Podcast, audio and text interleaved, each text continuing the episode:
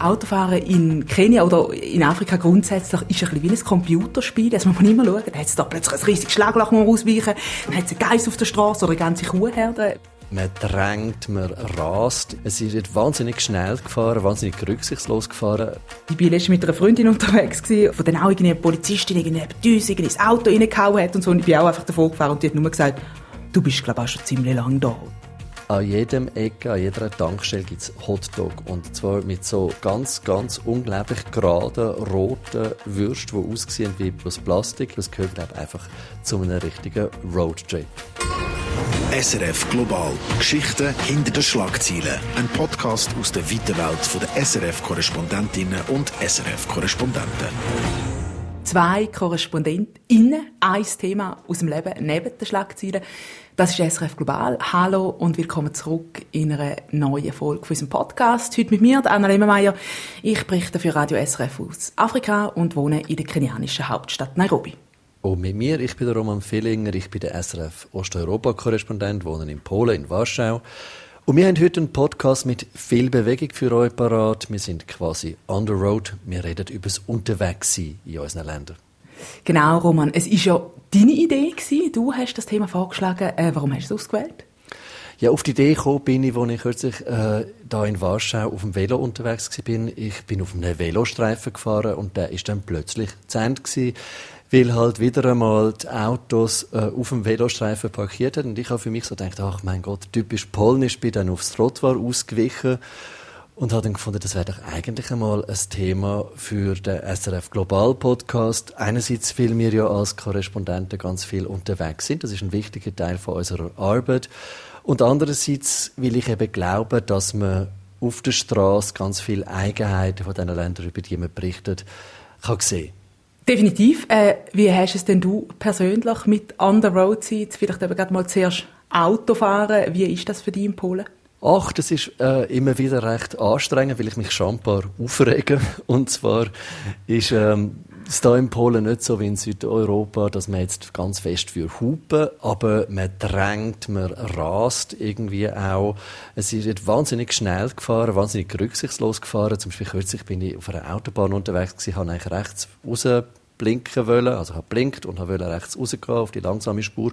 Und in dem Moment, wo mein Blinker schon draußen ist, überholt mich rechts irgendein so einen, so einen, so einen Turbo, so, äh, so eine Turbo-Limousine. ist einfach wahnsinnig gefährlich. Und das zeigt sich dann auch in den Statistiken, also im Vergleich mit anderen EU-Staaten sterben da in Polen überdurchschnittlich viel im Straßenverkehr. Der Spitzenreiter da in Europa ist zwar Rumänien, aber dort sind Straßen sehr schlecht. Das ist da in Polen nicht der Fall. Es ist wirklich einfach aufs äh, Verhalten der Verkehrsteilnehmer zurückzuführen. Aber ich nehme an, äh, Autofahren ist auch das Kenia nicht für schwache Nerven, oder? genau, wo du gesagt hast, das ist Sonnen, Sonnen, Sonnen. Genau, das hat mich einfach ein bisschen, äh, habe ich mich gerade sehr angesprochen gefühlt. Ja, ist bei uns sehr ähnlich. Es wird auch nicht gehupet, übrigens. Ist, ähm, alles sehr, äh, halsbrecherisch auch unterwegs, ähm, oder reingedruckt im Stau. Die Statistiken sind da, äh, nochmal eine Runde, äh, soll ich sagen, krasser. Also nie auf der Welt ähm, gibt es mehr Verkehrstote als in Afrika. Also Im Vergleich zu Europa gibt es da fast dreimal so viele äh, Verkehrstote. Ich bin äh, selber auch mal äh, in einem Bus gewesen, wo volle Pulle in eine Kuhherde gebrettert ist.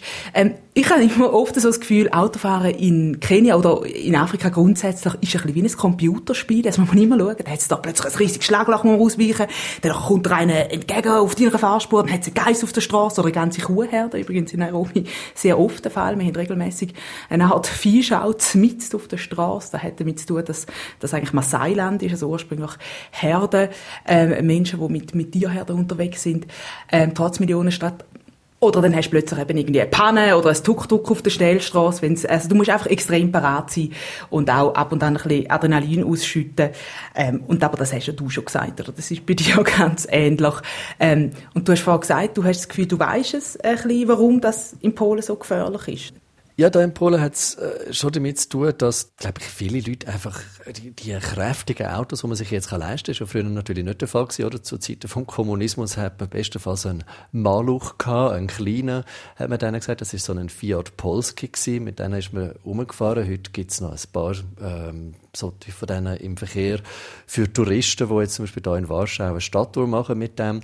Aber viele Leute haben sich jetzt, äh, wo, es ihnen besser geht, einen Traum verwirklicht und haben irgendeine, meistens deutsche Limousine-Occasion gekauft und fahren die auch aus. Ein Freund von mir, ein Journalist, hat äh, gerade jetzt ein Buch fertig geschrieben über Polen und ihre Autos und er meint, was es wirklich so gefährlich macht, sieht, dass da Leute da in Polen an Gemeinschaftssinn mangeln, dass sie also so risikoreich fahren, weil sie sich eben nicht um die Sicherheit der anderen kümmern. Ich bin nicht ganz, ganz sicher, ob es stimmt, aber es ist zumindest eine These. Hast denn du das Gefühl, in Afrika, was es so gefährlich macht, sei auch das, das Fahrverhalten, oder ist es vielmehr einfach die Umstände, also Tiere auf der Straße, Schlaglöcher, die schlechten Straßen? Also da ist sicher ähm, ein großes Thema, vielleicht Tiere auf der Straße, fast noch ein bisschen weniger als, als äh, die Schlaglöcher und einfach die, die schlechten Straßen. Genau, also die Hälfte von allen Straßen auf dem Kontinent sind nicht teeret.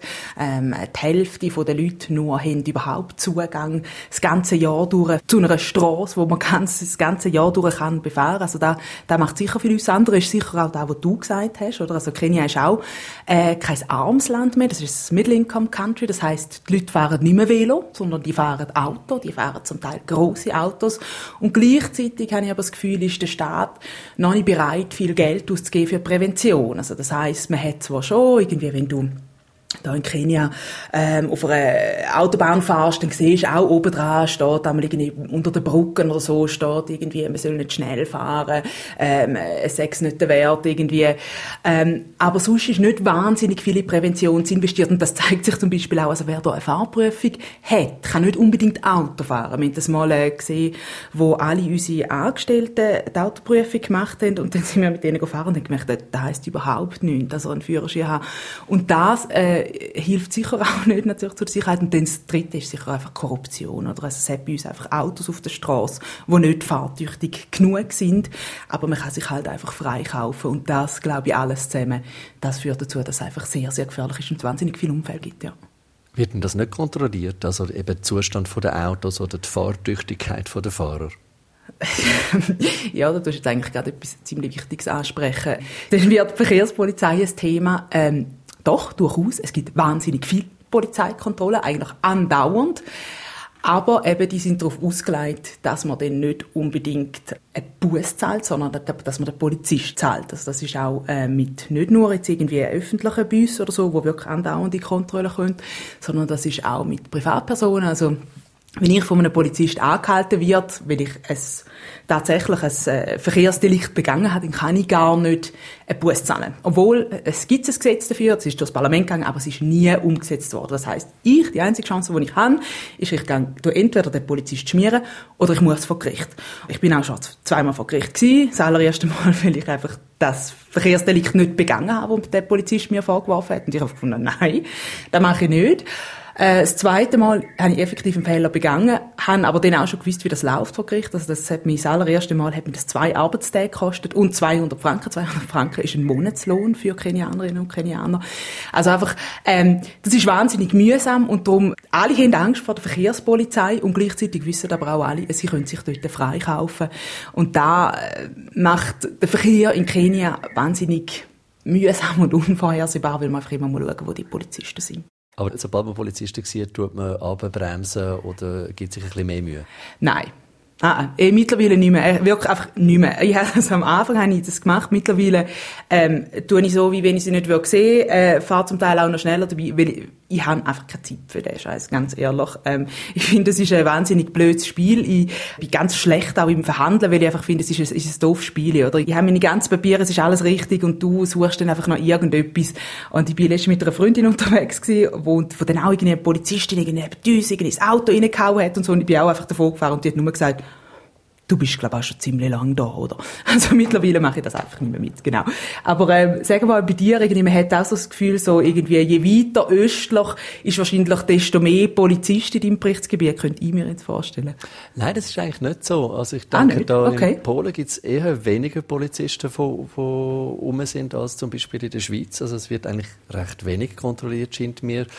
Klar, wenn man einen Bus bekommt, dann bekommt man sie, dann muss man sie auch zahlen. Das ist aber nichts mit Korruption mehr zu wollen. Das, ist, das kommt meistens dann sogar nicht einmal ein, ein also man bekommt dann einfach halt eine, eine Rechnung heim. Also ich bin zum Beispiel kürzlich einmal haben wir falsch parkiert. Das ist teuer gekommen, ehrlich gesagt. Aber das ist dann Also was heisst teuer? Was muss man sich da ah, vorstellen? Umgerechnet etwa 100 Franken, so, ja. Also das ist relativ, das ist für da viel Geld, muss man sagen. Und, okay. ähm, aber das kommt dann auch gar nicht, gibt auch gar, gar keinen Bussenzettel, sondern es kommt dann einfach heim. Es gibt die anderen Gegenden jetzt von meinem Berichtsgebiet, läuft es ein bisschen anders. Also ich bin vor letztes Jahr einmal in Transnistrien gewesen. Das ist die Separatistenrepublik, die sich von Moldawien abgespalten haben, wo unter so einer russischen Marionettenregierung ist.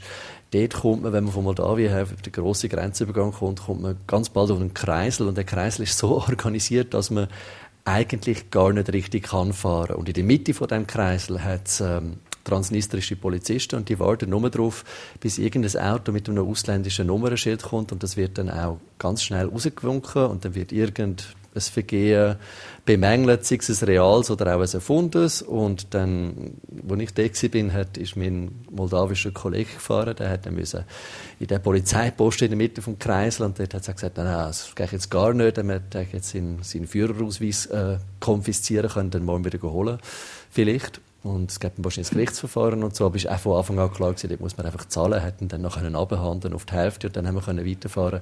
Also dort gibt es dann das Geschäftsmodell vom Abzocken, das jetzt du von Kenia geschildert hast, mhm. auch.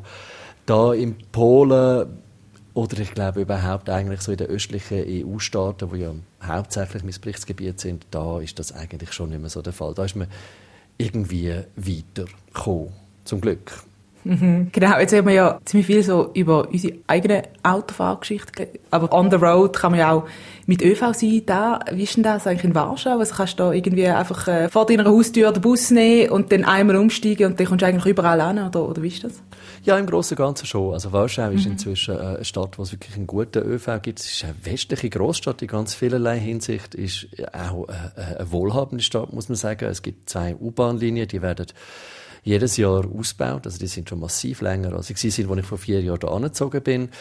Ähm, man braucht einfach ein bisschen Zeit. Warschau ist eine sehr große, sehr weitläufige Stadt und das Problem ist ein bisschen, dass es, dass es recht eine autofreundliche Stadt ist. Äh, Warschau ist ja im Zweiten Weltkrieg von den Deutschen fast vollständig zerstört worden und wo man es dann wieder aufgebaut hat unter dem Kommunismus, hat man viele große, breite Straßen gebaut und das ist natürlich für Autofahrer sehr attraktiv. Ich muss sagen, es ist auch für mich attraktiv. Also wenn ich zum Beispiel zu Abend weggehe und weiß, es wird spät, dann nehme ich ganz gerne das Auto, weil man findet auch einen Parkplatz. Aber ansonsten, man kann natürlich gut mit den öffentlichen Verkehrsmitteln unterwegs sein.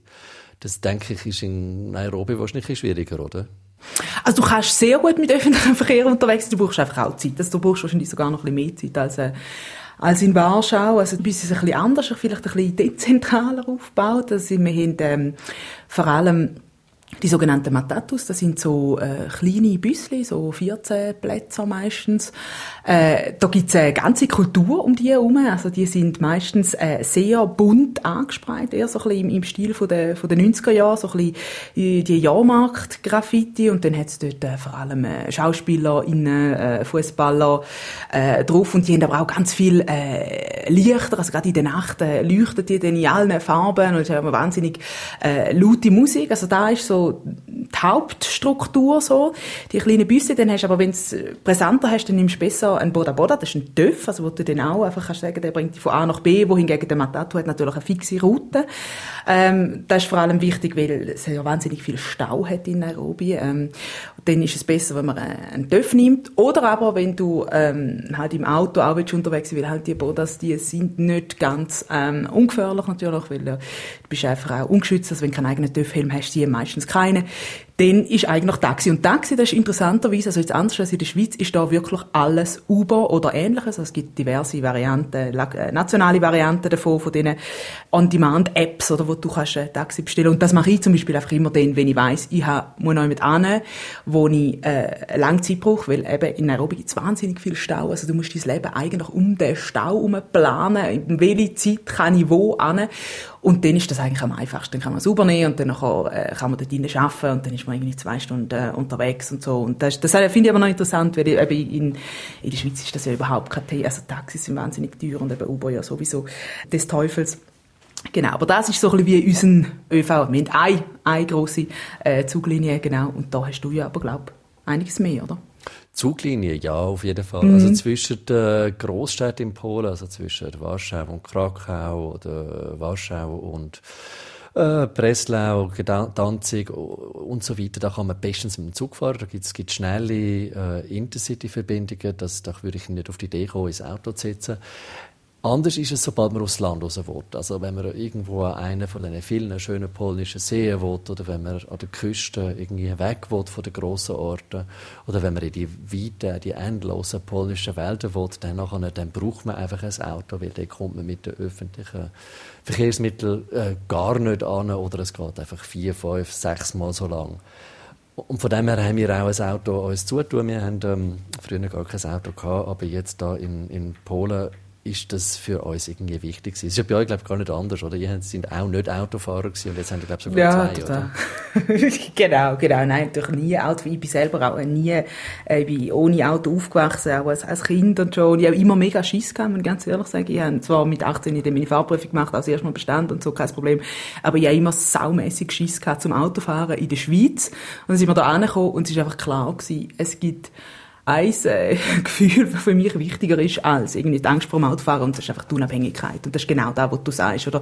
Also bei uns eben innerhalb von Nairobi auch, aber sobald wir natürlich rausgehen, äh, brauchen wir ein Auto, weil äh, es haben wir früher zwar auch gemacht, also das allererste Mal in Kenia sind, vor über zehn Jahren sind wir mit Matatus dann irgendwie einen Monat lang in Kenia umgereist finde ich mit Kind nicht mehr so praktikabel. Habe ich mit meiner Tochter auch schon mal gemacht, irgendwie mal durchs ganze Land durch. Aber da braucht ziemlich viel Nerven. Also von dem her, ja, nein, mittlerweile haben wir sogar zwei. Das schönste Auto von Nairobi, würde ich jetzt mal behaupten. Wir haben so einen goldigen, kleinen Golf, so das alte Golfmodell, wie man es so kennt, irgendwie aus Deutschland von früher.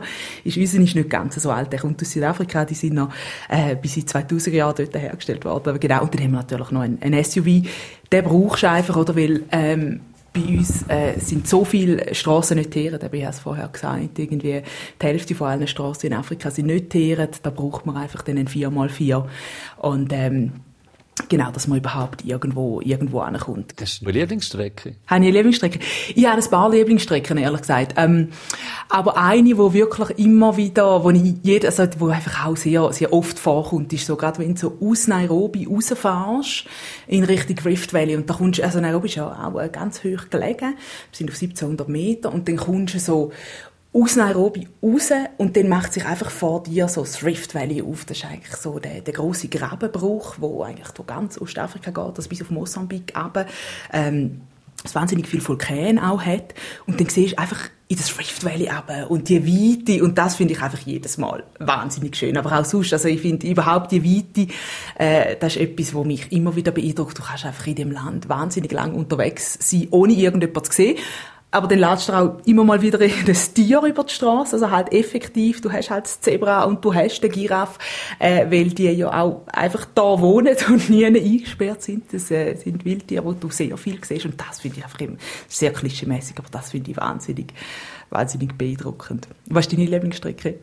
Ja, das klingt grossartig. Ja, ich habe eigentlich zwei Arten von Strecken, wo meine Lieblingsstrecken sind. Eine städtische und eine auf dem Land. Was ich liebe, ist, wenn man in Polen auf dem Land ist, sind so die langen, langen, endlosen, geraden Straßen durch die weiten Wälder, die es da gibt. Manchmal mhm. sieht man dann rechts oder links nicht gerade einen Giraffe oder, oder einen Elefant, aber zumindest einen Hirsch oder ein Reh.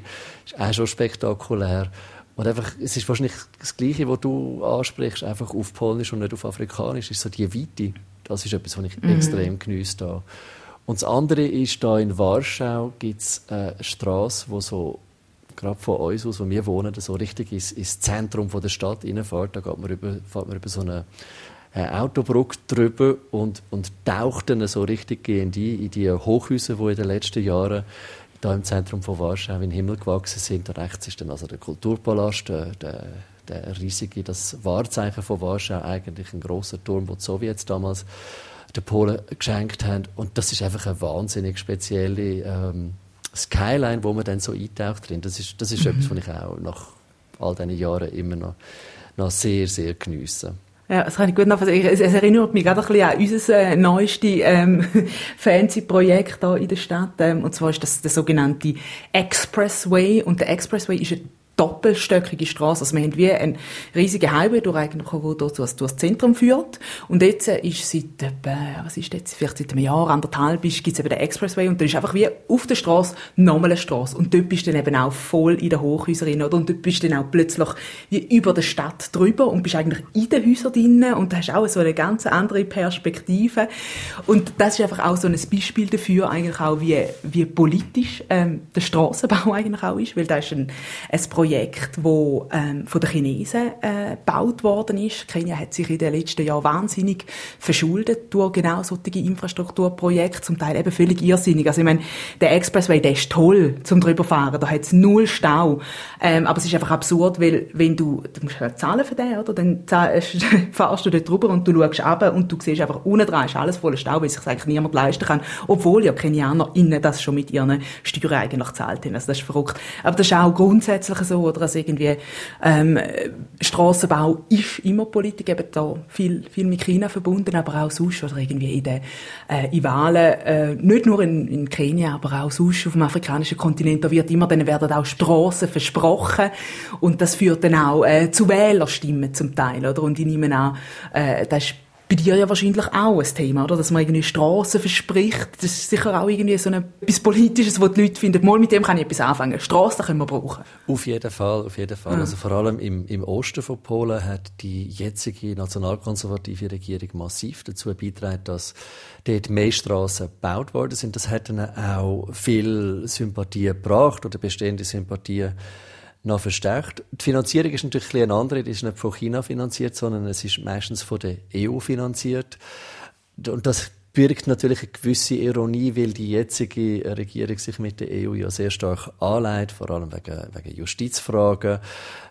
Aber gleichzeitig ist Polen ein Land, das wahnsinnig von der EU profitiert. Und das sieht man gerade in diesen Straßen, gerade in diesen Straßen, wo in die östlichen Landesteile gehen, die eigentlich äh, skeptischer sind gegenüber der EU, skeptischer sind gegenüber dem Westen und die nationalkonservative Regierung stützen. Und hast du das Gefühl, jetzt in den jetzt, bist, was sind wir jetzt, irgendwie vier, fünf Jahre oder jetzt irgendwie in Polen, hast du das Gefühl, du hast jetzt einen Unterschied gesehen, weißt du, diesbezüglich, wenn du denkst, vor vier Jahren ist da etwas massiv gelaufen, eben gerade jetzt irgendwie die östlichen Regionen, wo du sagst, sieht man das auch? Ja, das sieht man massiv. Also wir haben auch ein ganzes neues Auto. Das hat ein Navigationsgerät drin. Das Navigationsgerät ist unbrauchbar, weil es einfach in den letzten vier, fünf Jahren so viele neue Straßen gegeben hat, dass man mit ja. dem einfach nicht mehr, nicht mehr, nicht mehr nachkommt. Es ist, ja. äh, man braucht irgendetwas Aktuelles, also irgendwie Google Maps oder Waze oder irgend so etwas, äh, weil es es wirklich richtig viele neue Straßen gibt. Und ich, ich habe am Anfang das vielleicht auch ein bisschen unterschätzt, als ich da gekommen bin. Ich bin dann einmal vor den letzten Wahlen in Vodava. Das ist eine, Kleinstadt, gerade direkt an der, der, der weißrussischen Grenze.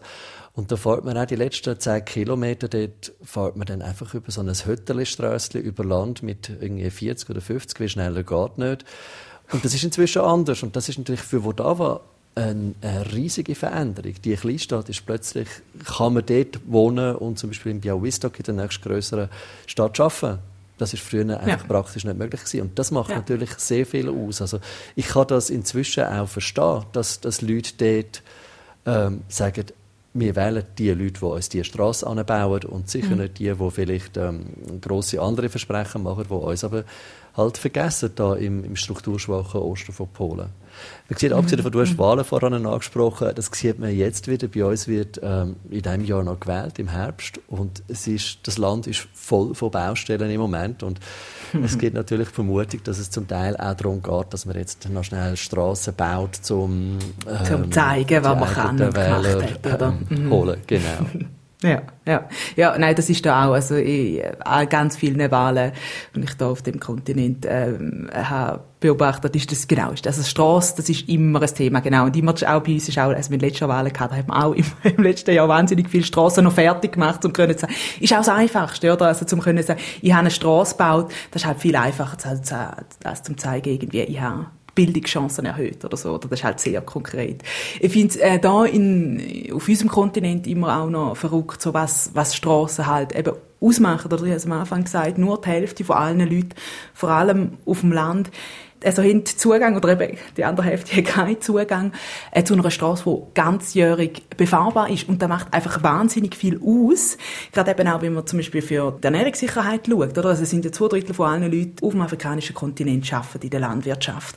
Das heißt, es wird in der Dörfer, in den Feldern wahnsinnig viel produziert. Aber ganz oft kann die Waren eben gar nicht wegtransportiert werden. Also es wird ganz viel verrottet auch auf dem Feld, wo man eigentlich könnte noch jemand anders transportieren weil es keine Strassen hat, wo das ganze Jahr durch befahrbar sind, oder? Weil gleich, äh, bei uns ist eben, diese Bahn ist ja früher noch da aus Kolonialzeit eigentlich in erster Linie gebraucht worden, zum Rohstoff ähm, rauszufahren, aus dem Kontinent rauszubringen. Sonst haben wir eigentlich kein Eisenbahnnetz so wirklich. Also jetzt haben wir auch ein bisschen etwas oder für, für Passagiere, aber sehr wenig.